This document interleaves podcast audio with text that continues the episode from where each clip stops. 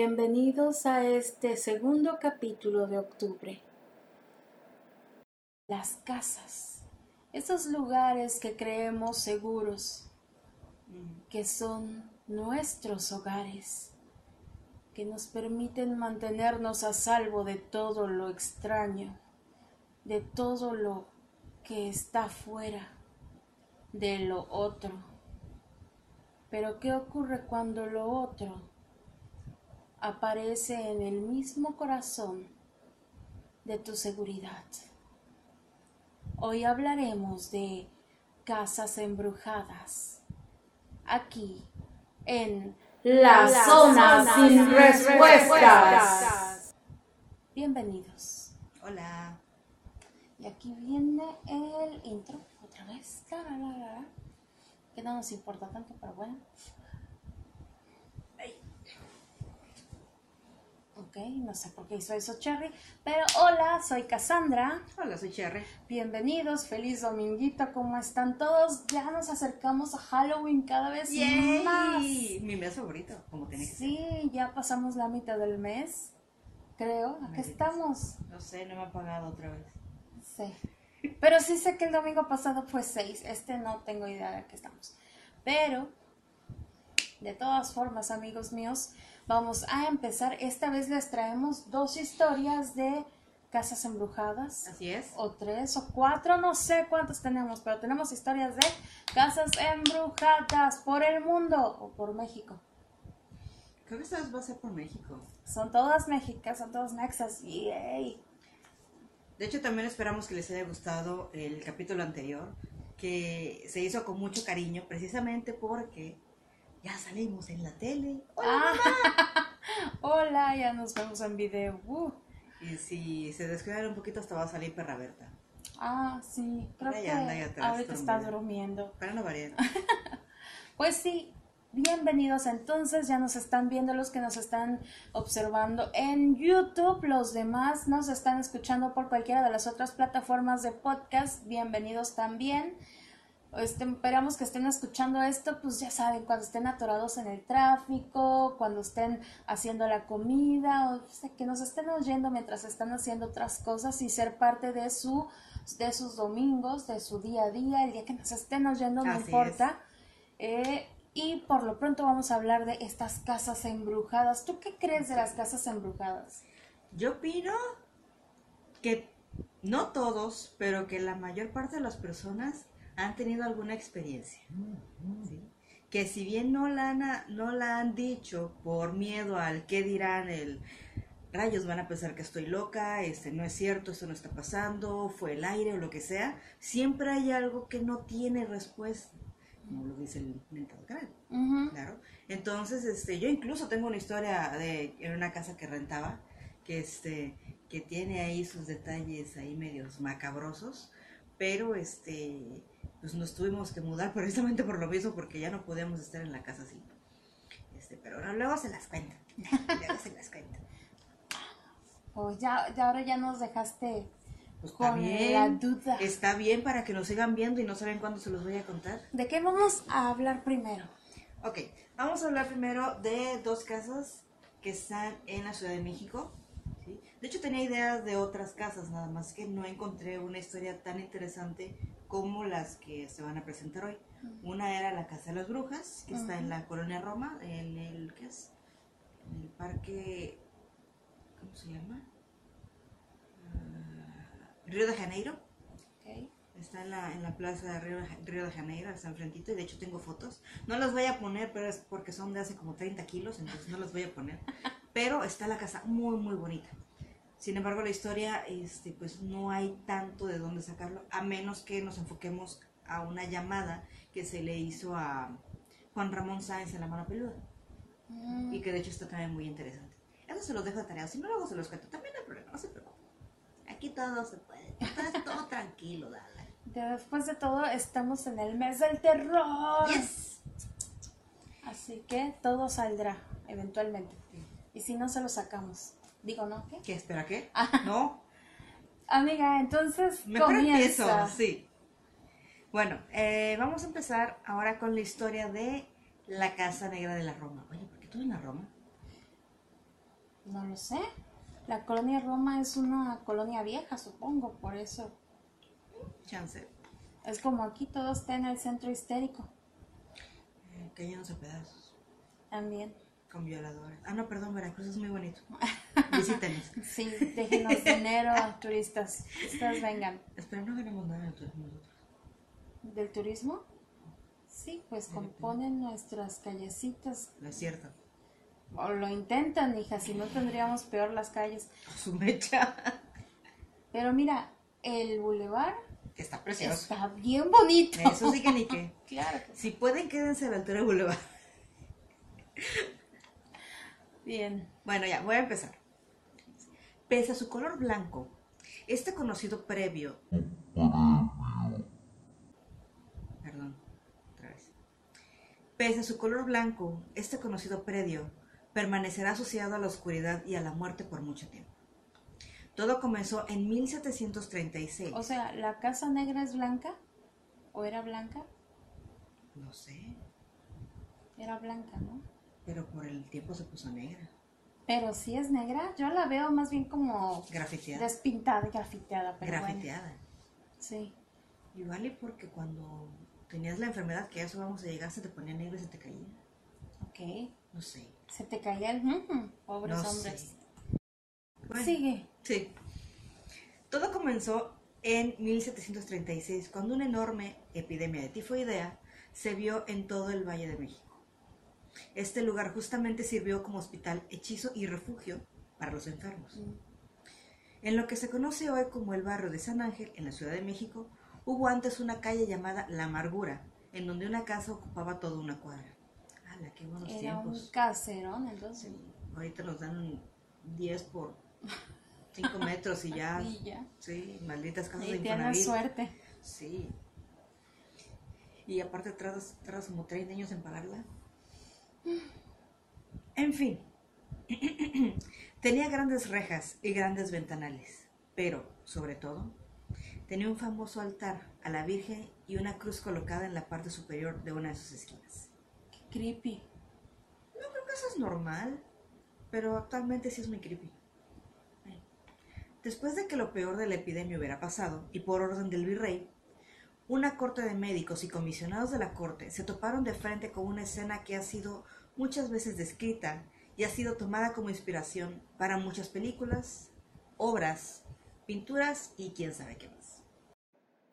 Muchos comenzaron a hablar de espantos y aparecidos, cosa más que normal, después de que les contaran lo que encontraron.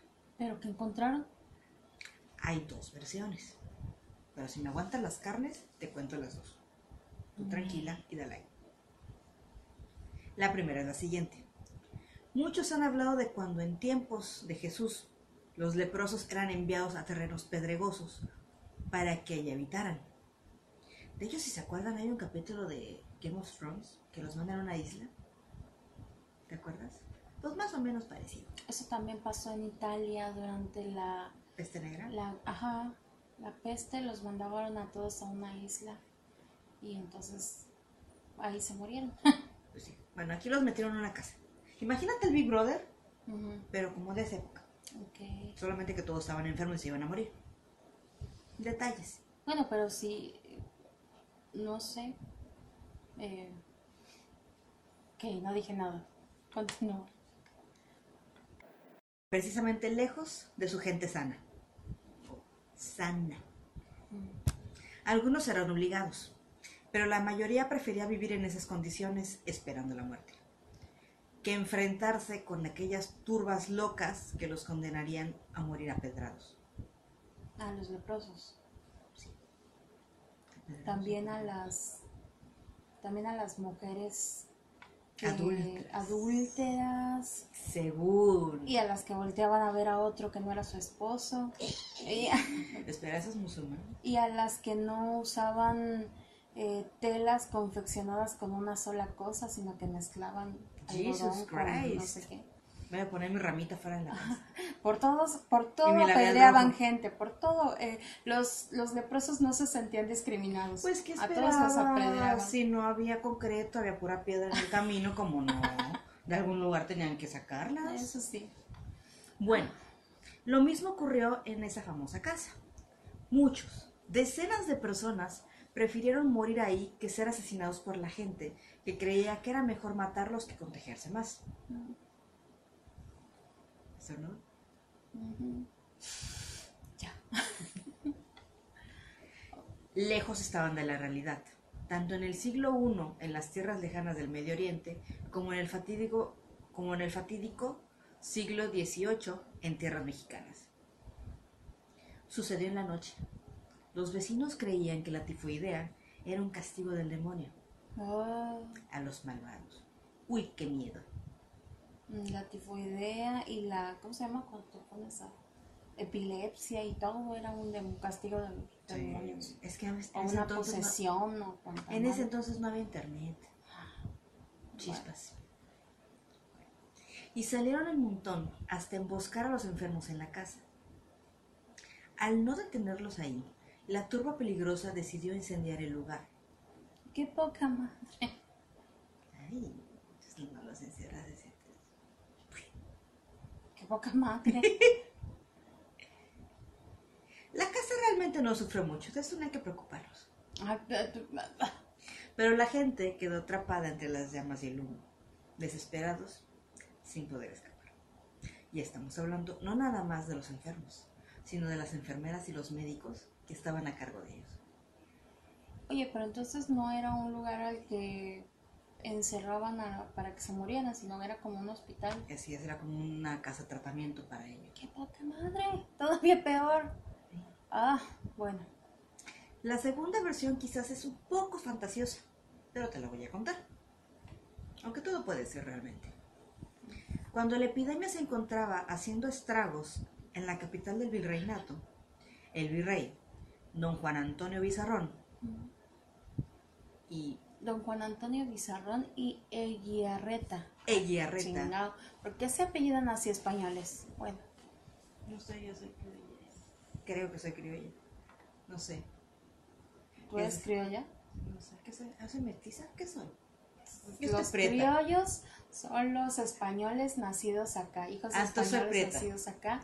Tú yo creo que eres Yo hija soy- del mestizaje, Yo soy igual que todos. Yo No, no mames. No mames. Es que eso siempre se me, me acuerdo de las, este, de que De me las enseñan en la primaria. Ay, no. El salta para atrás y de, "Ey, Las castas, no, eso, eso eh". suena tan horrendo y no existe y no. Y ahorita ya no, Todos ya somos mestizos. ¿no? El cuate este ordenó al párroco del templo de Santa María, que es el lugar del que hablamos, que en el atrio colocara a los enfermos que eran sacados de la ciudad para que los atendiera. Pero el párroco, el párroco del templo, por miedo, cerró los accesos del lugar. ¿Éxito?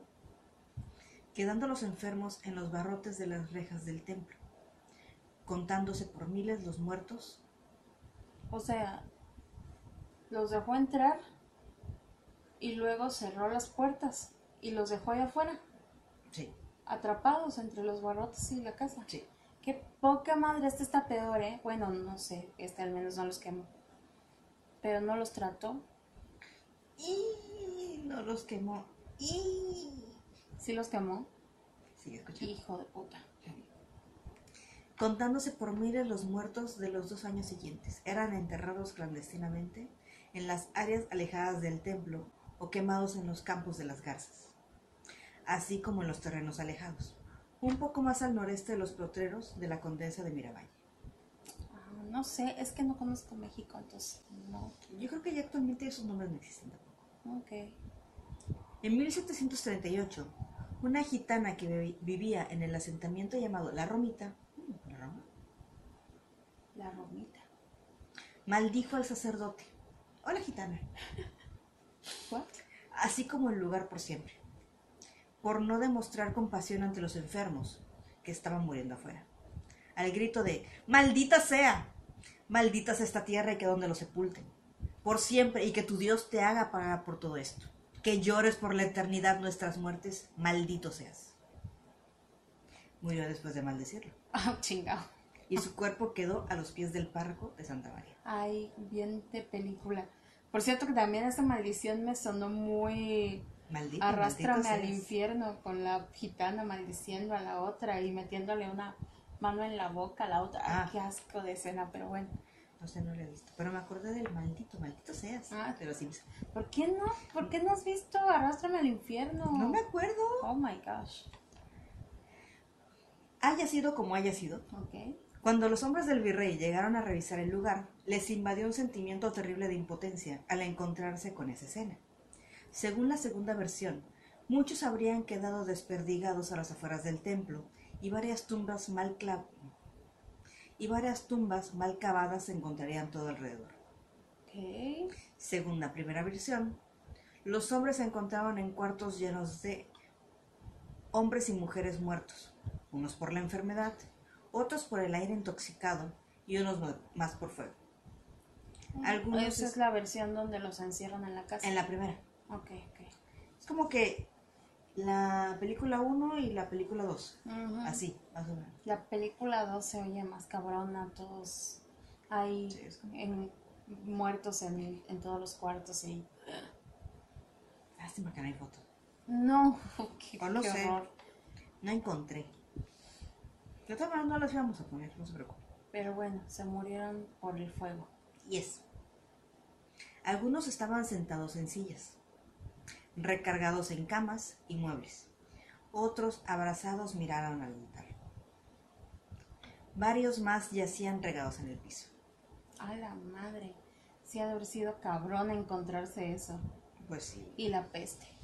Oh, pero se curó la enfermedad.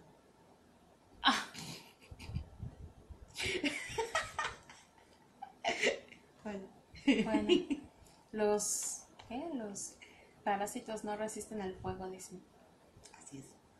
La gente tampoco.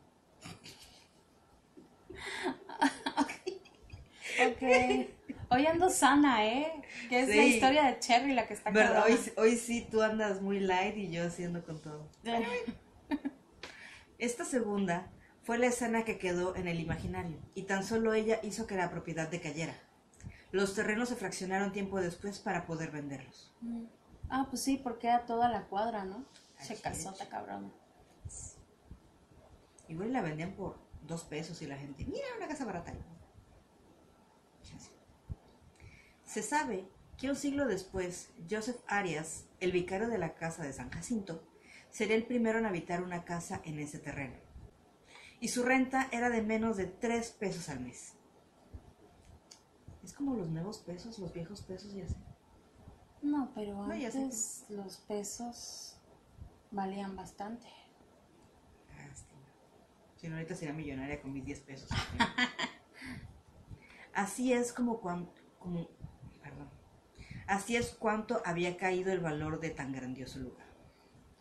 El hombre trató de llevar una vida a su nuevo. El hombre trató de llevar vida a su nuevo hogar dándole una manita de gato, pintando aquí y allá, arreglando con macetas y arreglos florales. Ok. Se sabe también que en el siglo XIX alguien de la familia Madrid la compró y ofreció como vivienda al conocido obispo de Tenagra, pariente suyo, Joaquín Fernández de Madrid. Este fue otro hombre que por muchos años trató de ahuyentar la oscuridad que vivía allí. Lo último que se sabe es que en la época de Porfirio Díaz, esa zona se convirtió en un lugar exclusivo, con grandes casas para grandes familias. Hay un registro de que en la edificación de la casa hubo diversos accidentes y de que un temblor derribó uno de los muros y mató a varios albañiles. Guiño, guiño, accidente. Guiño, guiño de F también. Ah, Pues es que es el Distrito Federal. También. Todo se cae ahí. También. Excepto la Torre Latina. Sí. Pero al fin quedó en pie. Ok. Allí es donde vivieron los Mondragón. De nuevo se habitaba en ese tétrico terreno. La gente dice que esa casa es irreparable.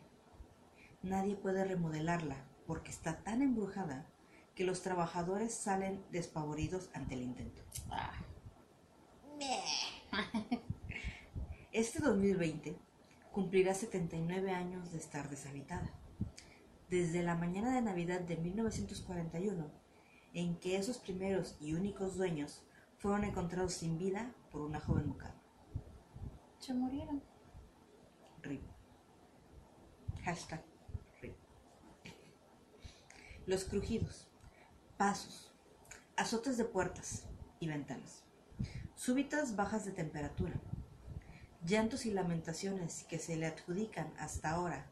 Se dice que se, se escuchaban desde que se puso la primera piedra con su respectiva cruz y fueron comentario constante de criadas, choferes, institutrices, cocineras y jardineros desde 1924, año en que la familia Mondragón Landero y Villa Urrutia se mudó a vivir ahí.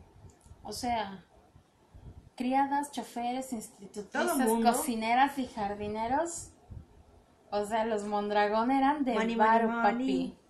Y money, probablemente money, money. como muchos en esa época, porque estás hablando del porfiriato, Ujú. como principios de 1900, Ujú. finales de 1800, muchos en esa época lo que hacían era que escondían en su propia casa sus botines de oro, Bo- Así es. botines no es una palabra, pero su, su dinero, Su pues dinero. lo escondían en casa. Sí. Así como también no tenían baño y le echaban el aguas. Entonces mucha gente pudo haber entrado y o envenenado o hacer cualquier papá también. cosa para quedarse con la lana. Fue el mismo papá también. El mismo papá, ¿por qué?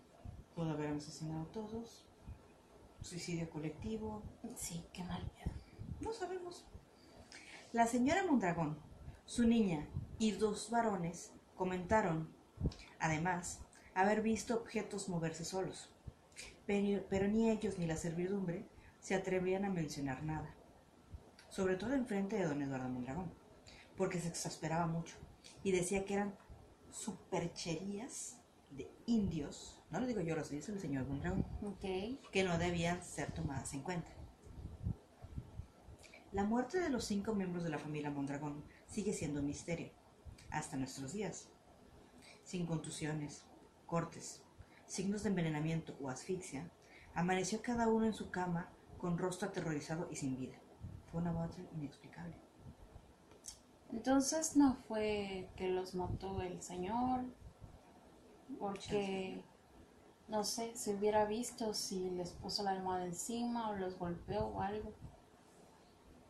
Mm, no sé. Mm, yo voy por el veneno. Estoy segura que hay muchos venenos que no se dan cuenta. Y además, como estamos hablando del, porfiri- del porfiriato, no es de que les voy, todavía. a, le voy a analizar la sangre a ver qué veneno Sí se analizaban la sangre, en esos tiempos. sí, en esos tiempos ya te analizaban la sangre. Eh, para ver No me la solucionaban con sanguijuelas. también. Pero igual sí analizaban la sangre y sí podían encontrar ciertos venenos, pero pues la mayoría todavía no. Bueno, Es que no quiero hacer menos a lo, no quiero hacer menos a la época del porfiriato fue un, lugar- un momento lleno de, de tecnología y de ciencia y de pues sí, pero pues no lo podemos comparar tampoco con ahora. No. Bueno. Como no se encontraron familiares cercanos, la casa quedó intestada y pasó a ser propiedad del gobierno de la Ciudad de México, que, como de costumbre, no la cuidó en absoluto y ahora se ve bastante mal con pintas y pandillas haciendo uso de su interior. Ok. O sea, es un motel, un burdel, casa para chupar, probablemente el lugar donde duermen y así. Ok. La casa fue rentada múltiples veces, pero las leyendas dicen que la misma casa les impide remodelar por la variedad de sucesos que ocurren ahí dentro. Historias realzadas por la cantidad de gente sin hogar que ha querido adueñarse del lugar y ha contado lo siguiente. Han de ser como los paracaidistas que están para acá. Ah, Que sí. llegan a casas, mira, esta, esta casa no tiene dueños, órale. Y pum, y tienes Sí. que pagar cosas, pagar la, la- los servicios, tres años, ¿no? Y con eso ya te la dejan, No, se supone que no. ¿no? No. Yo había escuchado eso. Si tú tienes tus papeles, o sea, es como de, fíjate que no vivo aquí, pero tengo mis papeles. Ven otro cuate, o no, yo vivo aquí. Me vale cacahuate. Yo puedo pedir mis papeles, tú no tienes papeles. Me saco. Pues no sé, hay mucha gente a la que no pueden sacar. Se les quemó la casa, ¿y cómo no? ¿Y tu casa? Me vale cacahuate, pero mientras no me la gane. Wow, ok. Este... Le voy a aplicar los mismos que... Sí, ya, ya vi, qué mal rollo. ok. Nadie que intente pasar la noche ahí puede evitar salir corriendo por las fuertes experiencias paranormales del lugar. Pasadas las 10 de la noche, el ambiente se vuelve muy pesado y la temperatura desciende. Se escuchan ruidos por todos lados. Las puertas se abren y cierran sin que nadie las toque. Los ruidos, más tarde, se vuelven gritos de dolor y varios objetos se han visto levitar. Hay manos invisibles que buscan empujarte, jalarte, moverte, como si quisieran echarte de ahí.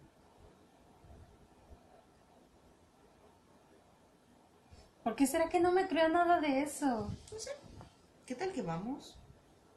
Y vemos si te co... Yo iría contigo, pero el problema es que tú no quieres ir a ningún lado realmente. Me acuerdo, por ejemplo, lo de Orizaba. A la casa que Este, según dicen que sí. que dicen que si logras quedarte toda una noche te la regalan. Porque dicen eso, que tú llegas y te dan, te pasan tantas cosas que Ujú. sales corriendo, o si no, si te duermes, de pronto amaneces pero en Ajá, la calle. Amaneces en la calle, según.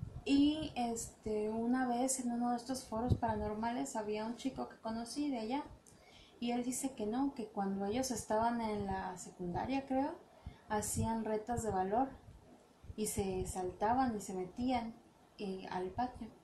Y el chiste era quedarse ahí hasta las 5 de la mañana del día siguiente y tus compas te hacían paro y se quedaban por ahí cerca también. Ajá. Porque ya ves que está en el centro, vi la casa. Esa no la conozco. Y este, y o en- sea, la he visto por foto, pero nada más.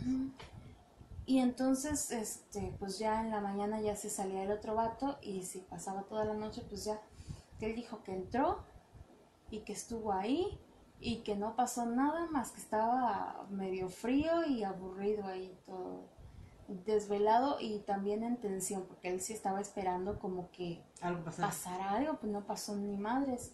Si acaso se escuchaban como ruidos como de tuberías y tal, pero o sea, como que sí lograba darle un significado a los sonidos, ¿no? Entonces, desde ahí como que se me quitó así el hype, yo así de, ah, yo quería ir, eso está cerca como para que hubiera ido alguna vez. Pues vamos a la casa que tú vas a decir ahorita.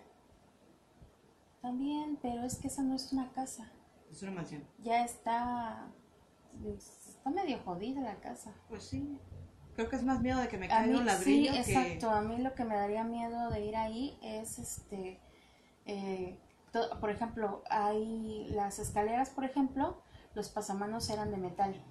Y ahorita es un metal súper corroído, entonces sí me da miedo. Es de esos que pones la mano y, y se te va a enterrar una cosa de, ya te dio, ¿qué? ¿Cómo se llama eso? de te- Tétanos. tétanos. Ya me dio tétanos, sí. La neta sí está muy feo. O sea, si organizáramos algo así bien, pues sí, ah, iría, lo que pero... quiero que vayamos a Reino Mágico y grabemos las tumbas. Así quedan. podemos ir a Reino Mágico. Yo no sé si está abierto todavía. Tú- Sí, tú, me dijiste que no, ¿no? Ah, las albercas me dijiste Las no albercas están. están cerradas.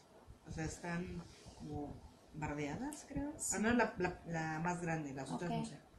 Sí, me late, hay que ir. ¿Qué Reino opinan Mágico. ustedes? ¿Que vayamos a Reino Mágico? A mí me gusta Reino Mágico. Este es otro lugar que decían un chingo de cosas de donde está La Blancanieves. la Blancanieves y el castillo. Y yo, en ese lugar específico es donde nunca he sentido nada.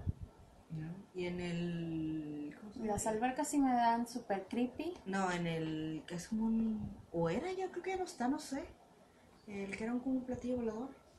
Ah, a mí me gustaba ese. Sí, Me subía a Sí. correr por ahí. sí. Pero luego se llenaba, como no tenía ventanas. Sí. O sea, no tenía vidrio. Entraba el agua y estaba todo... Ujú. chévere. Sí, no me gustaba mucho. Sí, sí. No, pero en sus buenos tiempos me gustaba mucho. Mi lugar favorito, claro, era el de. Eh, ¿Cómo se llama? Cowboys contra indios. Que de un lado estaban los tipis y Los del otro tipis. lado el, No, los tipos me deprimían. el, el lugar de los cowboys y te podías bajar por un tubo y jugabas a dispararle a todos los que estuvieran del lado de los indios. No Estaba muy este, divertido. como tirolesa así. Ujú, ¿Verdad? Sí, te tirabas desde el segundo piso de una cabaña. De Ahora me acuerdo porque nunca me aventé. ya era un salón, salón. Sí, ya me acordé. o sea, un me daba miedo. y caías en, en blandito, pero estaba como paja y no estaba muy me gustaba la alto. alberca, la alberca. Aunque a ti no te gustaba, a mí me gustaba mucho la alberca. No, yo tengo problemas con esa alberca y no son los problemas normales porque a mí no me gusta el agua el agua en grandes cantidades me da mucho miedo. O sea, yo podría bañarme en una tina perfectamente, pero ya estar en una alberca me pone muy, muy de nervios. A veces hasta me pongo a llorar. Y, al mar no, no me puedo meter. Este, a lo mejor en mis mejores días puedo meter los pies, ¿no? Pero, pero no me puedo meter al mar. Me encanta el mar, verlo de lejos y ver todo. Creo que naciste en el lugar equivocado. Sí, yo también. Pero fuera de eso, a las albercas sí, sí sentí mm, muchas cosas muy feas. Ah, eso sí que deseamos escucharlo. ¿Verdad? Así como mi historia de la casa. Bueno, ves que yo nunca me intenté, o sea, nunca intenté subirme al, meterme a donde estaba el Los tobogán. Ah, yo sí. Este, entonces no sé de ahí, pero ahí se cuentan como muchas cosas de los toboganes. Pero yo me metí en donde, no en la alberca chiquita chapoteadero, sino en la que estaba junto. Este, una que tenía como un chapoteadero y luego ya se, hacía un poco más La grandota, ¿no? La que tenía el puente, colgante. Sí. sí. Este, y pues ahí fue donde una vez, por ejemplo, me estaba queriendo salir ya como para irme, porque no sé si era en la escuela o, o iba con muchos amiguitos, pero sí, ya me quería salir y lo que sí me acuerdo, pero como si hubiera sido hace dos horas, es que levanto el pie y ¡pum! Siento como que me lo jalan. Ay, me lastimó. Perdón, hice así para jalarla a ella. Oh, pero sí, qué odio. Sorry. Pero sí, o sea, yo sentí un puto jalón de mierda. Perdón. Pero sí, es que sí me asustó horrores. Porque volteo y ves que se, o sea, se veía el, el suelo, pues no estaba tan alto. No, creo que me da como 30 centímetros, esa cosa es una cosa de nada. o sea, yo volteo y no hay nada, o sea, y sí está lleno de gente, pero la gente está por allá, no donde yo estaba. Entonces yo así de qué. Volteo y vuelvo y otro jalón. Y entonces ah, volteé a una amiga y me dice, ya sal, y le doy la mano y ya pude salir, pero hasta que agarré a otra persona, porque sí lo hice como tres veces y las tres veces fue de que no no podía mover la, pierna derecha, que era, según como estaba parada, era con la que tenía que, subir, ¿no? Pero sí, y eso fue como que súper creepy para mí. Luego, eh, no, en la, no en la alberca, sino abajo justamente de un tobogán, del más grande me parece. Este, de ahí mismo, ¿no? Sí. Que hay en los toboganes. Yo estaba, Sí, yo estaba esperando a, a unos muchachos que sí se subieron, Johnny Loca, ¿verdad? Este, y entonces así como que toqué el pinche tubo y me lanzó así como un toque y dije, uy, y volteo y me dice, algo, alguien, no, no, no alcancé a verlo, ¿no? Me dice, ten cuidado, niña. Y me volteo para decirle sí, ahí a donde estaba, donde me había hablado, y no vi a nadie. estaban cuidando y eso puede ser, pon tú que eso puede ser normal, ¿no? Pero en eso, este, me, me siento que me gritan, ten cuidado, niña, y vuelto para arriba, y arriba estaba una persona parada, pero no alcancé a verlo. O sea, se, en ese momento se metió al, al tobogán. Mm, ah, ok, ya sé cuál. Y fue así de en qué momento se subió esa persona porque era la misma persona. Oh. dirás tú que son pendejadas, pero a mí, eh, o sea, eso sí me... Pon a veces no dan miedo a las cosas, como no sé mm. si te he contado cuando mi abuelo este, llegó a la casa y me dijo, me preguntó, ¿dónde está tu papá, nena? Y le digo, no estaba, güey. Y ya se fue, se, se volvió a meter. Y volteé a mi mamá y me pregunta, ¿con quién estás hablando? Y me le digo, con mi abuelo, pero hasta ese momento me di cuenta de que yo había hablado con mi abuelo, había visto y todo, y mi abuelo había muerto años antes. Pero no sentí feo con él, no sentí ni aprensión ni nada, fue mi abuelo que vino y... En cambio con este ser, con esta persona, sí sentí así como que un chingo de nervio, como cuando se te levantan los pelitos de todos lados por el miedo. Como según te, te entra frío y te duele la espalda y la nuca y Este, todo. fue un terror. O sea, yo me quedé ahí parada viendo hacia arriba buen rato hasta que me volvieron a hablar. Y yo era Cassandra la rara porque me quedaba ahí. Sí, de hecho, yo no digo, o sea, yo sé que Reino Mágico es como que es nuestro lugar del terror. O sea, déjenlo, es nuestro. Pero por ejemplo, No creo que pasen tantas cosas, o sea. pero por ejemplo, o sea, este, yo que sí me subía a los toboganes, los largos, donde según te pierdes en el tiempo y, Ajá, sí. y desapareces y apareces como un año Mm. después y así. Bueno, yo había oído de minutos después, no un año, pero no, qué es miedo. escucho de un año. Ok. Este. Lo que sí es cierto es que esos pinches toboganes no tenían presión. Ibas lento. Obviamente. Ah, qué Entonces, pues obviamente si, si me dices, oye, te tardaste mucho, pasaron cinco minutos, no mames, es que vengo de nalgas secas ahí en el, en el tobogán. Una. Y dos, sí es cierto, o sea, que sientes que te jalan los, ¿Los pies? los pies, pero porque el- la chingada alberca, los tapones no tenían tapas. Entonces, donde se supone que se filtra el agua por abajo, Ah, no, Sí, sí, te tapa. sí. Sí, pero, te- te jala. pero nosotros chamacos nos poníamos ahí. O sea, jugábamos a Ah, ponernos sí. ahí. O sea, yo sé, en ese momento pues sabía la diferencia perfectamente. No es lo mismo que sientas el, Ah, no, sí. el jalón no. a que No, sí, sientas un algo que te agarra y te jala. Y era fría la mano. No sé, era, estaba, era el agua, pues. Y la Mm. mi hermano. Es que no sentí la diferencia de temperatura, si me preguntas no me acuerdo. Bueno, luego platicamos. ¡Qué miedo! Pero bueno, ¿qué más pasó ahí? Ya De ni hecho- sabemos qué pasó. De hecho, o sea, no tenemos más de los hechos descritos de, de esto que pasó en la Casa Negra. Ajá. Por lo mismo más que las experiencias de la gente. Y lo más fuerte que pasó fue lo de eh, la familia Mondragón y obviamente, bueno, lo del asesinato de las personas, este, fui de las enfermeras y los Pero médicos. ese asesinato fue ahí, pero no fue Ahí en esa casa. No, sí, fue en esa casa. No, Sí. me dices que la construyeron luego en el Porfiriato y que antes habían fraccionado el, el lugar. Pero la Casa Negra es la Casa Negra. O sea, es donde se supone que todos... Es lo que pasó lo de los Mondragón. Así es. Ya. Bueno. Qué creepy historia, pero Y se supone que ¿por qué se llama la Casa Negra? Porque está mugrosa. Mm, ¿Así, vilmente? No sé.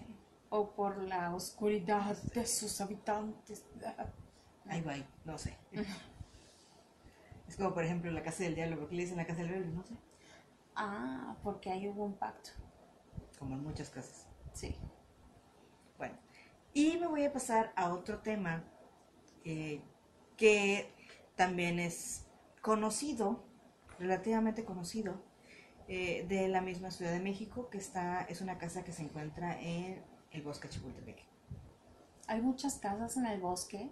Hay muchas casas de gente que paga, pero en el bosque. Sí. Es que se me hace raro que, que haya cas- casas en el bosque, pues. Pues si quieres estar lejos de todo el O sea, yo podría pagar por una casa de seguridad, digo, una casa alejada de todo. No, porque no creo que te alcance. de Ok. entrada. No nos alcanza, de hecho. O sea, no a ti, nada, a todos. Eh, Bueno, voy a empezar. La casa de la tía Toña. No la Toñita de la academia, esa no. ah, yo creí que cantaba y todo. Imagínate.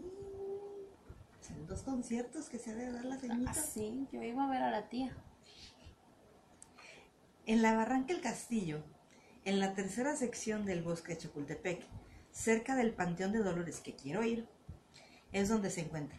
El Panteón de Dolores es como que Es tiene muchas viejos, historias, ¿no? De Correcto. fantasmas y tal. Ahí. Para quienes no conoces, para quienes no conocen México, Chapultepec es un bosque en medio del Distrito Federal o la Ciudad de México actualmente, dividido en varias secciones. La tercera sección es solo vegetación y barrancas Y una casa. y una casa ¿Qué? y senderos. Y si te pierdes te mueres, pero bueno, ¡Qué creepy! No, no es cierto, no sé. Bueno, si te caes en una barranca, obviamente te mueres. Ok. O si no, al menos te rompes muchos huesos. Y te mueres porque no puedes poder avisarle a nadie. Ok. La casa está en la parte trasera del bosque. Es muy peligroso porque tienes que bajar a la barranca hasta encontrar una escalinata de piedra, muy empinada y muy resbalosa que te lleva al camino. Hay una creepypasta que dice que nunca subas escaleras que encuentras en el, ¿Bosque? en el bosque porque te llevan, no sé si al infierno o a otra dimensión, qué pedo, no, no me acuerdo. Pues sí, pero estamos hablando de escaleras, como por ejemplo el de la bruja de Blair. Si, Mm. de- si me meto un bosque, obviamente, ¿quién chingos va a hacer escaleras aquí? En este caso, pues creo que sí es un poquito más viable que haya escaleras en medio de una mega metrópolis que es la Ciudad de México. Pero es un bosque. Ok. Más adelante te encuentras con un puente desvencijado, bastante viejito, donde hace años había un río. Ahora apenas hay un pequeño riachuelo, o un riachuelo, en algunas estaciones del año. Ay, menos mal no lo han entubado. Eh, igual y porque ya está muy sucio, por eso no lo entubo. Sí, porque ya no hay ríos en Ciudad de México, ya todos son tubos. Y contaminados por todo. Muertos tal vez. Eh, Con ajolotes ahí diciendo, sálvenme. Ay, pobrecito. Ya. Y cruzando está la famosa casa abandonada de la tía Toña. El bosque da un aire de miedo asociado a la película La bruja de Blair. Ah, mira, de la que hablábamos, Ay, toco madera. eso no es madera. No hay madera. ¿Por Muere. qué no hay madera en tu casa? Sí, pero está en el local. Aguarda. Un lápiz, toco madera. Así hemos, pues, este, ¿cómo se llama? Eh, Superstic- supersticiosa. Fíjate que uno de mis números favoritos es el 13. También, Me encanta el viernes 13. también. Ok. Lo mejor comienza cuando llegas a la escalinata, porque muchos afirman que desde ese momento empiezan a escuchar el lamento de una anciana. Otros escuchan gritos, como si los alertaran para alejarse. ¿Qué? Yo escucho eso y en chingo me alejo, amigos. Así de, hola Jesús, soy otra vez. Ay, hola Superman, soy otra vez. así de, hola, adiós. Sí. Cuando vas cruzando el puente del arco iris, porque te vas a morir, Ay, qué creepy. se oye como si piedras grandes o bultos cayeran en el río. Se escuchan voces, susurros y ruidos desde el bosque. Y es frecuente tener la sensación de que te observan desde varios puntos, como si alguien te vigilara. Así como la tele. Sorry.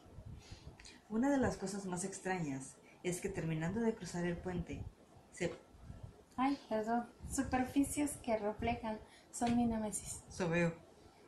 Una de las cosas más extrañas es que, terminando de cruzar el puente, se percibe una vaga niebla que comienza a circular por la zona, no importa la temperatura que haya. Al llegar a la casona abandonada, es normal ver la cara de una vieja asomada, perdón, al llegar a la casona abandonada, es normal ver la cara de una viejita asomada en los viejos y empolvados ventanales, esperando la llegada de los visitantes. O Ale- sea, Mm. también ahí yo veo una viejita y me piro. No, ¿Qué tal que la viejita está solita? Si está solita, que salga y que se una a la fiesta. Yo qué culpa tengo. Chanciana. Para mis pulgas, no gracias. Al entrar a la casa se siente de inmediato la presencia de algo. Opresión en el pecho, el aire se vuelve pesado, inclusive muchas personas no soportan y salen mareados o se desmayan. ¿Eso no es un ataque de pánico? Probablemente, tal vez un gas venenoso. Mm. Por las habitaciones se pueden ver sombras de todos los tamaños, corriendo o escondiéndose. Se oyen los lamentos de una mujer y pequeñas risas de niños. ¿Cómo son pequeñas las risas? No sé, ¿Eso es un ratón? ¿Y, y, y? o una rata. Mm, No sé, pero puedes incluir las risas de niños en el video. lo intentaré.